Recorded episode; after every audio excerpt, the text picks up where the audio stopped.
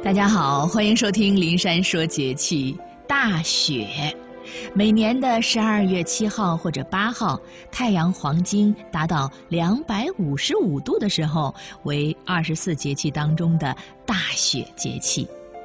大雪顾名思义就是雪量大。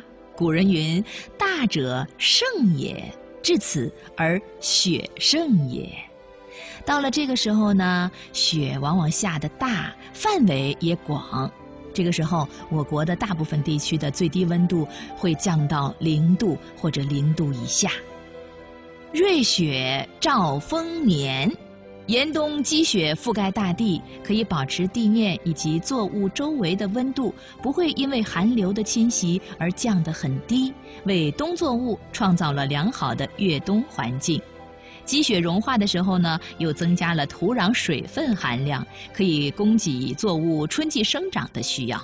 另外，雪水当中的氮化物含量是普通雨水的五倍，还有一定的肥田的作用，所以有“今年麦盖三层被，来年枕着馒头睡”的农谚。大雪是冬季的第三个节气，是仲冬季节了。这个季节天气开始变得更为寒冷了，大风大雪将会经常出现，气温骤降，感冒、气管炎、支气管炎等患呼吸道疾病的人会比平时多好几倍，而这些疾病的发生与不注意保暖有很大的关系。中医认为，人体的头、胸、脚。这三个部位最容易受寒邪的侵袭，所以大雪节气我们应该注意风邪和寒邪的侵入，尤其是头部和脚部，不妨戴顶帽子，再配条围脖或者围巾，穿一双保暖的鞋。大雪是进补的好时节，素有“冬天进补，开春打虎”的说法。冬令进补能提高人体的免疫功能，促进新陈代谢，使怕冷畏寒的现象得到改善。冬令进补还能调节体内的物质代谢，使营养物质转化的能量最大限度地储存在体内，有助于体内阳气的生发。俗话说：“三九补一冬，来年无病痛。”冬季食补应该供给富含蛋白质、维生素和容易消化的食物。少吃肉，多喝粥。进补的时候呢，可以适当多吃一些大蒜、韭菜、辣椒、生姜、香菜、洋葱、山药、桂圆、栗子以及杏脯等这些温热的食物，有助于御寒。大雪节气前后，柑橘类的水果大量上市了，适当的吃一些可以防治鼻炎、消痰止咳。此外呢，由于室内外干燥，空气湿度很低，新鲜蔬菜减少，会造成维生素 B 缺乏而诱发口角炎。因此呢，冬季应该多喝水，一般每天补水不少于八杯，每杯三百毫升。大雪的时候吃火锅也是一个不错的选择。天气变冷，人们纷纷开启家中的取暖设备了。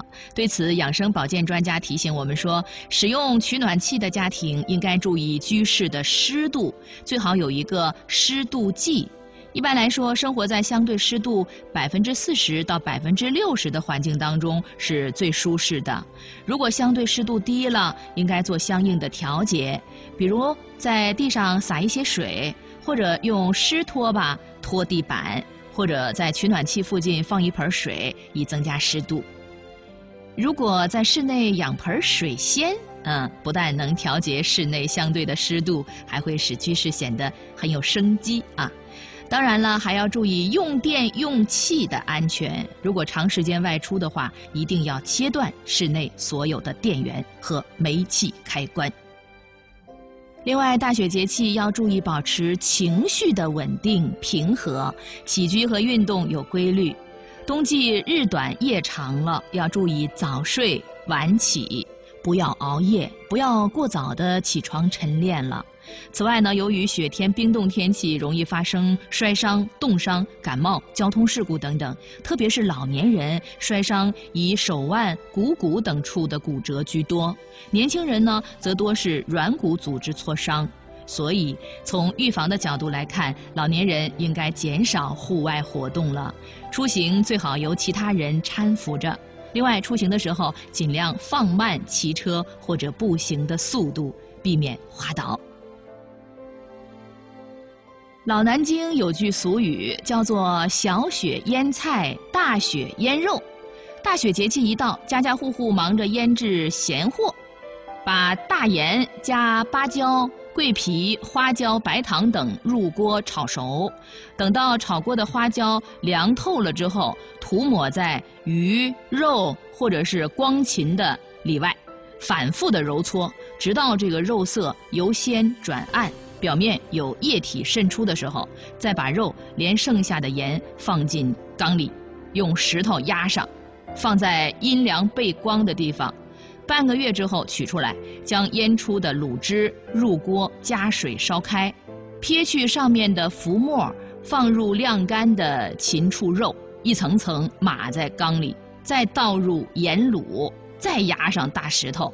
十天之后取出来。挂在朝阳的屋檐下晒干，以迎接新年。